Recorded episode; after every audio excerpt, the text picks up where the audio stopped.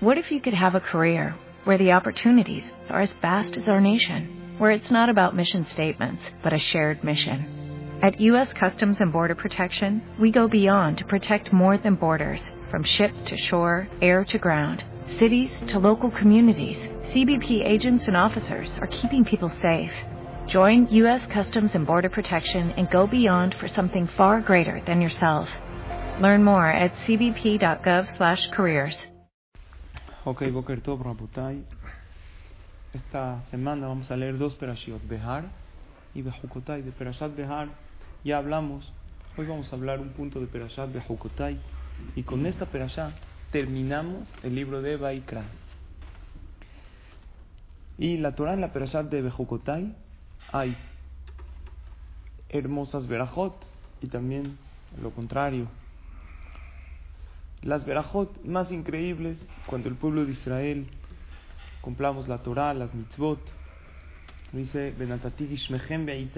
va a haber abundancia de lluvias cuando ustedes, si ustedes siguen el pacto que quedamos, dice Dios, ustedes no se preocupen, no se preocupen de los enemigos, yo me encargo de ellos. No se preocupen de la cosecha, va a haber muchísima abundancia. Benatati Shalom siempre va a haber Shalom, lo que ahorita pedimos también por Eretz Israel, que está difícil, hay que pedir a por nuestros hermanos, y también por nuestro país, por las próximas elecciones, hay que pedirle a Hashem Shalom, que podamos, Bezrat Hashem, estar tranquilos, poder cumplir la Torah, las mitzvot correctamente. Y habla de todo, de todo. Y van a ver, ustedes se van a multiplicar. Y voy a cumplir el pacto con ustedes. Y va a haber salud. Y yo voy a morar. Sí. Es de 70 años. Sí. Ajá. Con la foto de Trump. Y la embajada. ¿Ok? Y, y, y ustedes van a ser mi pueblo y hermosas, hermosas verajot. Pero la Torah no dice si cumplen las mitzvot nada más. Vean cómo dice. Vamos a partir del punto que en la Torah no hay una frase de más, una palabra de más, una letra de más. Todo está exacto porque está escrito por Dios. Entonces Hashem dice, telehu. Si van a ir en mis estatutos, en mis leyes, ved mitzvotai tishmeru, y van a cuidar mis mitzvot. Es lo mismo. ¿Qué diferencia hay? ¿Qué es mitzvotai tishmeru? Van a cuidar mitzvot. ¿Y qué es jukotai teleju? Van a encaminarse en mis, en mis leyes. Es lo mismo. Entonces, Rashi pregunta esto. Rashi dice, ¿qué es imbejukotai teleju? Que van a ir en mis estatutos. ¿Y ahol de kiyuma mitzvot? ¿Acaso se refiere a cumplir las mitzvot? Dice Rashi, no. Que se hubo mer bet mitzvotai tishmeru. Como la Torah después de dos palabras dice bet mitzvotai tishmeru Haré que yuma mitzvot amur. Esto es cumplir las mitzvot. ¿Ves mitzvot Entonces, ¿qué es en telejo? ¿Qué significa encaminarse en mis leyes?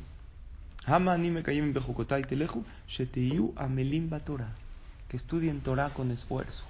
Eso quiere decir que el pueblo de Israel, para ser acreedores de todas las bendiciones, necesitamos dos cosas. Número uno, cumplir mitzvot. Y número dos, esforzarnos en el estudio de la Torah. Hay gente que cumple todas las mitzvot Ponete filín, date de acá, escoche, Shabbat perfecto, pero que no tiene un tiempo para estudiar Torah.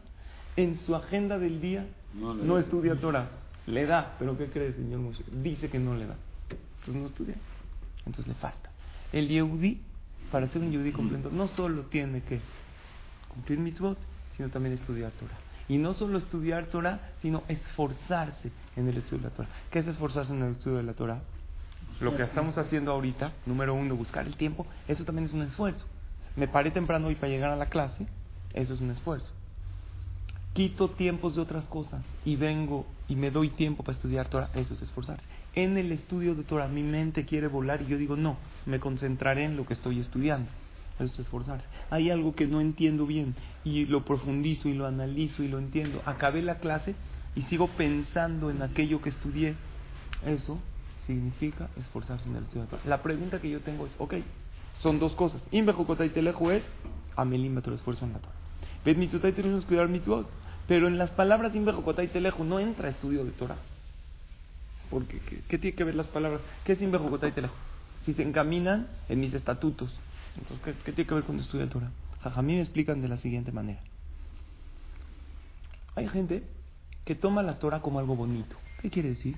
Ahí hay una Torah en el Ejal, ahí está el librero, pero no es mi manera de vivir. Yo vivo como quiero y ahí está la Torah, está precioso. Cuando dice la Torah y Teleju, si se van a encaminar, ¿qué quiere decir? Que es la vida de la persona. Todos sus caminos, todo, cada paso que uno da es acorde a las leyes de la Torah. No lo tienes que aprender. Exacto, muy bien. ¿Cómo puedo encaminarme en cada paso? Tengo que estudiar. Si no, no voy a poder, como siempre. Pero no saberlo. Como dice el señor Moshe, siempre dice. Hay que saber. ¿De qué se trata? A ver, uno tiene que tener un libro. Hicimos el libro de un alajá que cada día se estudia un parrafito de alajá. Que lo quiere lo tengo arriba. Estudias cada día 10 segundos. Y te dice, más o menos, por ejemplo, hoy empecé a escribir ya lo que es lo de Shavuot. Entonces tú lo abres, hay gente aquí arriba, lo van a ver, es un libro como azulito. Acaba la tefila, lo abren. Es de 365 días, cada día estudias algo y está acorde a lo que tienes que hacer. Si uno no estudia, no va a saber. No sabe las, las reglas del juego. Pero más que eso, la Torah dice, y teleju, estás encaminado con mis leyes, como que estás metido. ¿Cómo uno está metido? Hay una diferencia muy grande entre el que está cargando un garrafón de agua y el que se mete al agua. El que carga un garrafón de agua, ¿vieron de los de Bonafont? 20 litros, te pesa. Después de dos minutos, te pesa. Pero hay uno que se mete a bucear.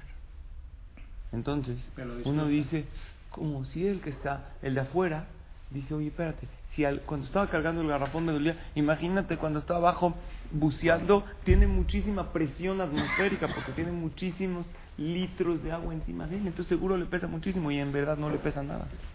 Porque el que está metido adentro no le pesa. Está, no, está buceando. ¿Cómo está Jacob? Está buceando, pero ¿qué creen? No le pesa nada por porque así es una naturaleza. ¿Sabes cuándo pesa el agua? Cuando no estás metido en ella. Pero cuando estás metido no te pesa. No nada más no le pesa. El que está buceando, no nada más no le pesa mientras más se mete, imagínate, y se mete con tanque, más le gusta. Y el de afuera dice, seguro está, tiene un peso en su espalda, está cargando toneladas de agua y él no siente nada. No nada más no siente nada, si le podría hablar por teléfono al que está buceando, oye, no está sufriendo de tanta presión de agua, no nada más no estoy sufriendo, estoy disfrutando porque al meterme más, ¿qué veo? Peces de colores, veo corales y hay veces nos pasa Vamos a agarrar a una persona que chico fue a la escuela y estudió Perashá, le platicaban. Entonces tú dile, vente a la clase Perashá de las manos, ya me lo sé. Mucha gente caemos en eso. Oye, ¿qué se llama Perashá? Ya me lo sé. ¿Te lo sabes? De otra óptica. Es como si yo le digo a alguien, oye, vamos a dónde? A los cabos. No, ya estuve ahí, pero ¿dónde estuve? Estuve en la orilla del mar, nunca se metió, nunca buceó, nunca. En el mismo lugar donde ya estuvo, si se mete con tanque y empieza a bucear, se va a maravillar de las cosas. Por eso no hay que creer que ya sabemos las cosas, porque a lo mejor cuando lo estudiamos de chiquitos o cuando lo estudiamos hace 10 años en una clase, estábamos empezando y como estábamos empezando, y entendimos diferente. Estábamos chapoteando en la Torah. Pero lo que nosotros tenemos que hacer es meternos y bucear en ella. Profundizar cada perashá. Hay gente que dice, clase de Perashá, pues yo llevo años viniendo al CNIS y cada vez agarro un Humash y lo veo. Sí, pero si no te sientas en una clase y no empiezas a profundizar cada idea, entonces no, no estás realmente conociendo la Torah. Por eso cuando dicen Bejukotay Teleju, si te encaminas dentro de mis estatutos, esto es solamente con amar la Torah, con esfuerzo, y hay gente que ya no quiere estudiar porque dice, ya lo estudié y no me llamó la atención. No lo profundizaste. Si lo estudiaste superficialmente, no se llama que lo estudiaste. Por eso hay que pedirle mucho a Dios en la tefilá que nos ayude a conocer la dulzura de la Torah. Hay tantas partes en la tefilá. Por ejemplo, Beaer Eneno Torah. Ilumina nuestros ojos. Beagarevna, ahorita acabamos de decir Birkot Hashama, le dijimos a Dios, Beagarevna, Hashem Eloqueno y Libre Torah Haznos, haznos dulce la Torah. Y también venía Nahnu también pedimos por nuestros hijos. Dense cuenta, el único lugar donde le pedimos a Dios que nos guste, que se haga dulce, es respecto al estudio de Torah. Y depende como le pidas a Dios, así es como Él te lo va a dar. Ahorita faltan pocos días para Shavuot, el Shabbat que entra, acabando Shabbat, va a comenzar Shavuot. Ahí están los horarios, le hicimos una hoja chiquita para que, no la veamos bien. para que no la vean tanto, ¿no? ¿Cuáles Se son los pasaron. No hay, no, sé, no sabemos. Escuchen. Depende como uno le pida a Hashem, así es como Dios le da. Si tú realmente quieres saber Torah, entonces pídele a Dios con todo tu corazón. En la fiesta de Shavuot hay que poner mucha kavaná, concentración en la parte de Ahabat Olam, antes del Shema, cuando decimos Beaer en Enu. Ilumina nuestros ojos, haznos ver. ¿Qué haznos ver? No salgo al jardín, abro mis ojos, veo las maravillas de la vida. No. Es una visión espiritual que tú tienes que ver. Y depende cómo le pidas a Dios, así es como Dios te da. Un niño tiene hambre, ¿qué le dice a su mamá? Mami, tengo hambre. La mamá no hace caso, ¿qué hace el niño? Más fuerte, mami, tengo hambre. Y si el hambre continúa y la mamá no le da, ¿qué va a hacer el niño? Más fuerte va a pedir. Y cuando ya escuchan los vecinos ya que el niño tiene hambre, pues la mamá no puede negarse. ¿Tú cómo le pides a Dios? ¿Con la boca? ¿Con el corazón? ¿O incluso con lágrimas? Dios, por favor, hazme conocer la Torah. Si hay un manual maravilloso que es la Torah, que Dios tú diste al mundo, no puede ser que sea nada más cuentitos de salida de Mitraim y la sangre y algo profundo tiene que haber aquí. Quiero conocer esos secretos, Dios. Ayúdame a conocer los secretos de la vida. Cuando uno se empieza a esforzar en la Torah, de repente que ve que la Torah te ordena toda tu vida. Agarra, imagínate que tienes en tu tienda todo tipo de mercancía o una tienda de abarrotes que no está nada ordenada. ¿Y qué haces? Empiezas a ordenar esto aquí, esto acá. Eso pasa cuando estudias Torah. No te tira esto, la Torah placeres a la basura. No. Te dice cuándo tenerlos. Te empieza a ordenar. El Yetzerara te revuelve todo. ¿Y sabes qué tienes? Cuando vas a de Yetzerara, todo tipo de placeres y revoltura. Es que quiero esto, no sé ya ni qué quieres. Y pruebas un placer prohibido y luego ¿qué crees? Hasta te sientes mal. Dices, ¿para qué lo hice?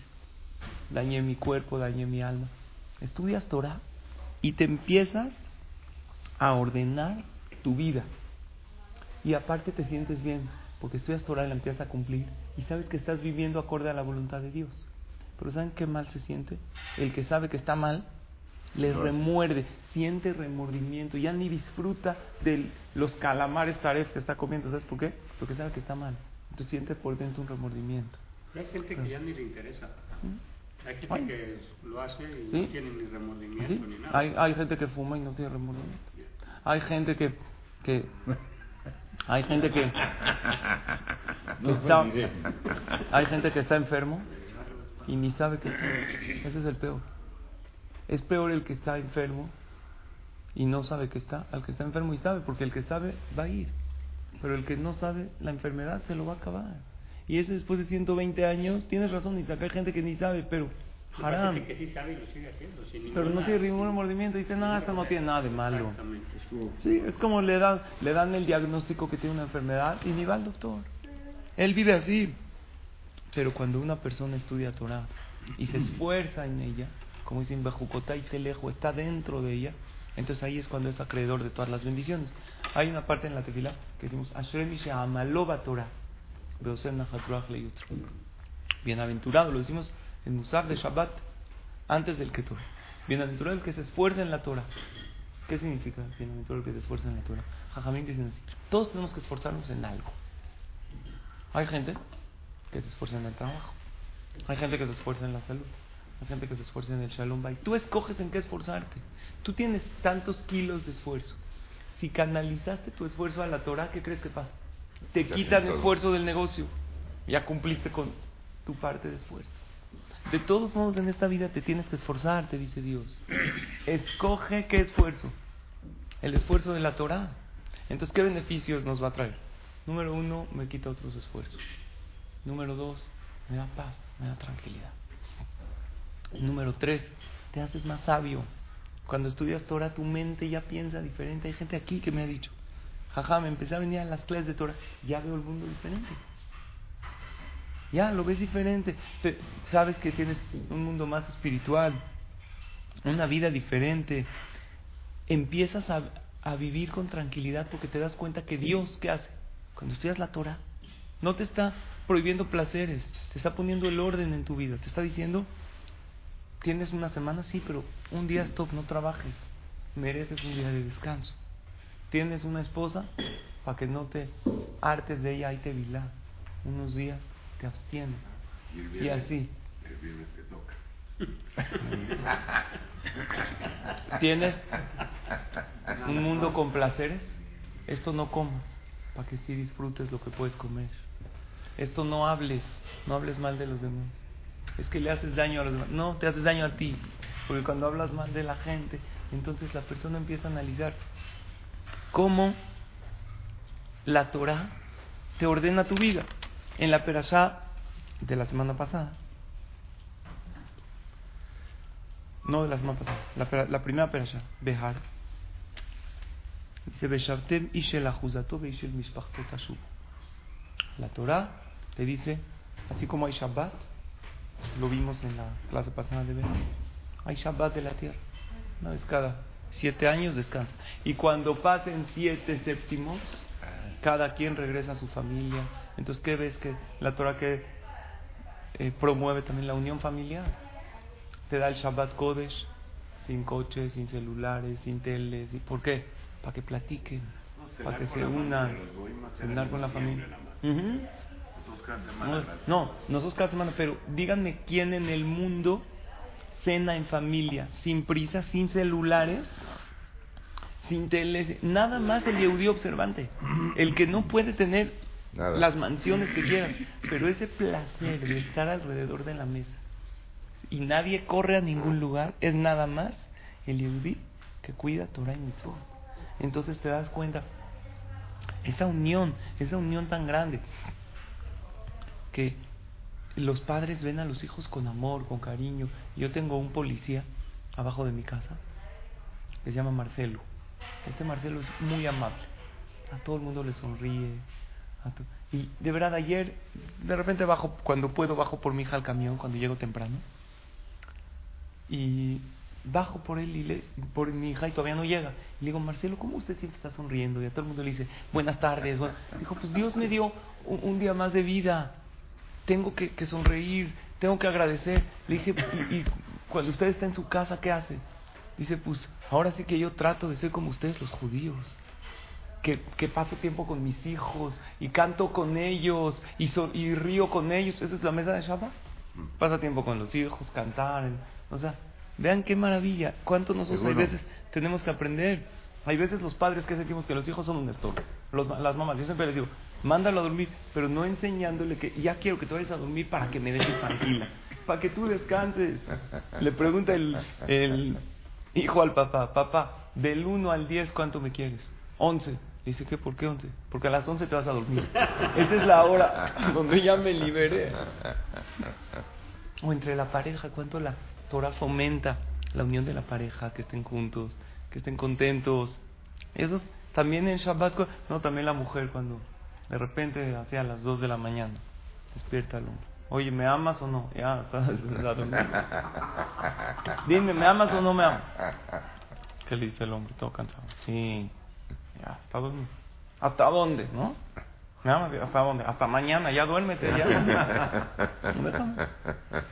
Una le preguntó a su esposo, del 1 al 10, ¿cuánto me quiere?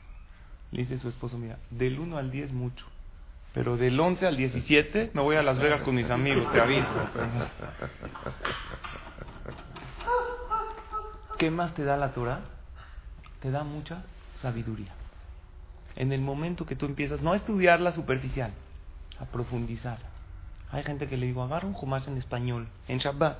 Ves uno que otro comentario entre los olim, en vez de ver cuánto donó, ya, el chisme, luego te enteras. Hay gente que dice, no, yo ya sé la traducción, yo leo, primero que todo la traducción no es el hebreo, el que sabe hebreo normal, agarra a algún israelí que habla hebreo fluido, no entiende. palabras en hebreo moderno, a lo mejor hay cuatro. Ares, Oivim, pero no entiendes. Y aparte, aunque entiendas la traducción, no se trata de traducir. Se trata de profundizarla. Otra vez, meterse con tanque, ver corales, ver peces. Métete. Por lo tanto, yo siempre recomiendo cada Shabbat. Agarra un Jumash que tenga comentarios en español. O hay gente que te pregunta, jajam, ¿por qué dice esto? Pero Rashi explica. Es el no vi Rashi. Ve Rashi. Profundízala. Tienes una Torah hermosa. ¿Cuántos años te vas a limitar a lo mismo eh, superficial y como cuentito? La Torah no es un libro de cuentos.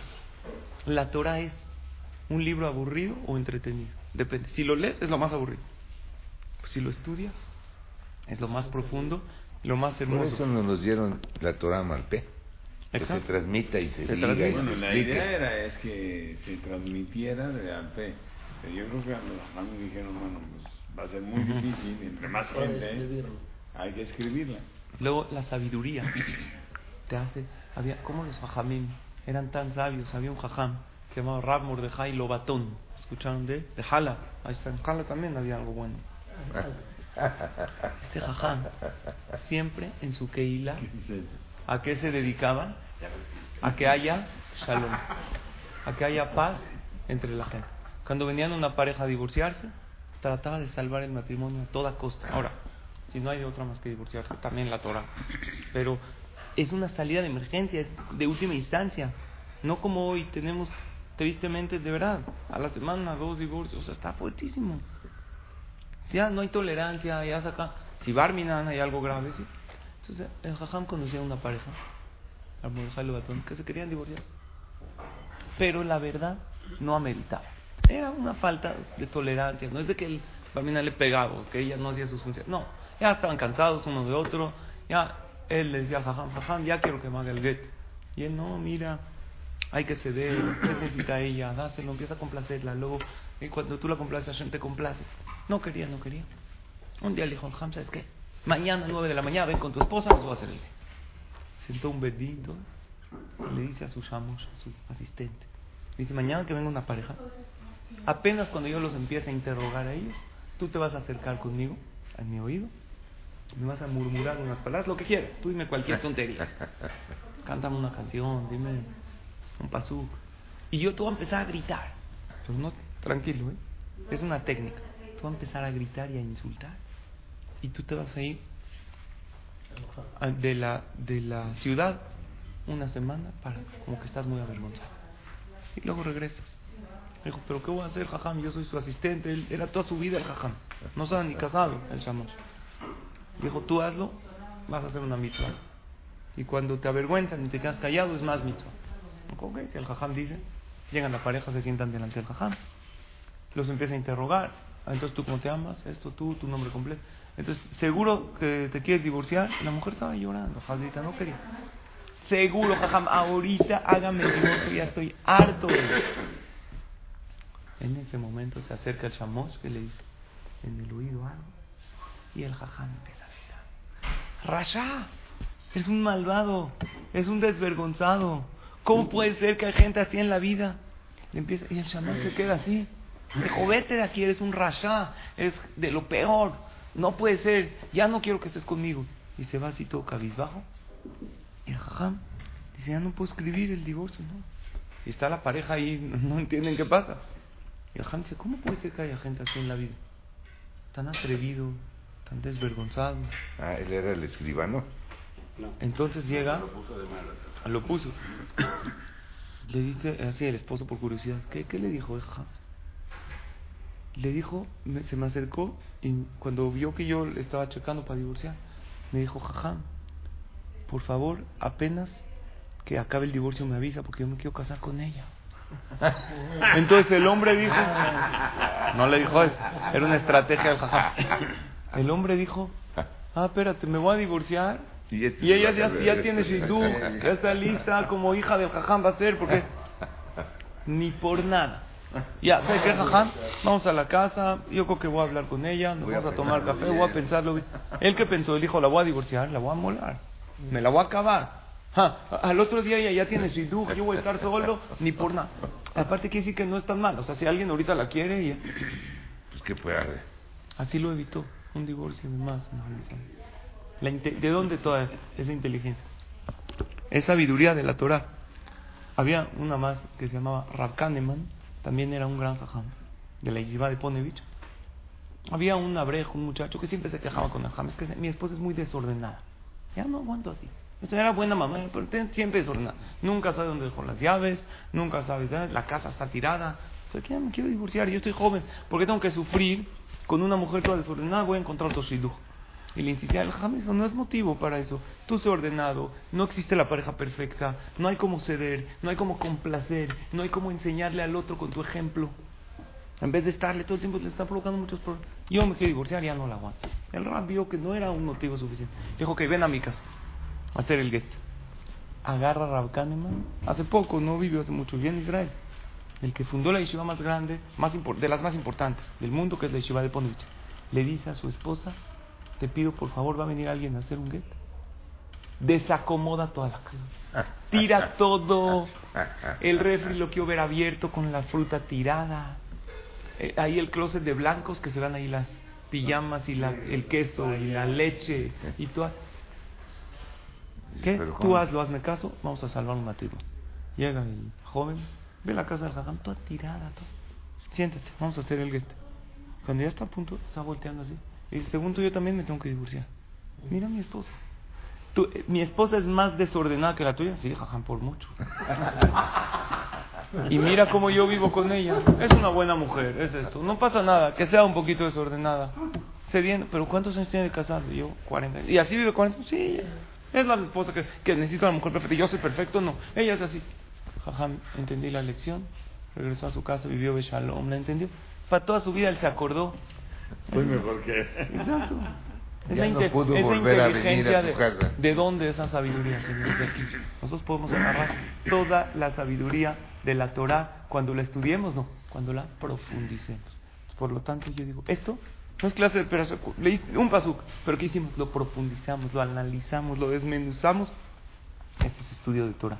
Que Hashem nos permita, aparte del cumplimiento de las mitzvot, no el estudio de Torah, el esfuerzo para estudiar Torah. Te paras en la mañana, te concentras en la clase. Esto nos acredita a muchísimas verajot y bendiciones. Baruch Adonai. Shabbat shalom. A todos. Como nuevo cliente de Western Union, puedes disfrutar de una tarifa de envío de 0 dólares en tu primera transferencia internacional de dinero en línea. Envía dinero a los tuyos en casa de manera rápida, fácil y conveniente. Visita westernunion.com o descarga nuestra app hoy mismo y tu primera tarifa de envío corre por nuestra cuenta. Aplican ganancias por cambio de moneda. No disponible para tarjetas de crédito y envíos a Cuba. Servicios proporcionados por Western Union Financial Services Inc. NMLS 906983 o Western Union International Services LLS NMLS 906985.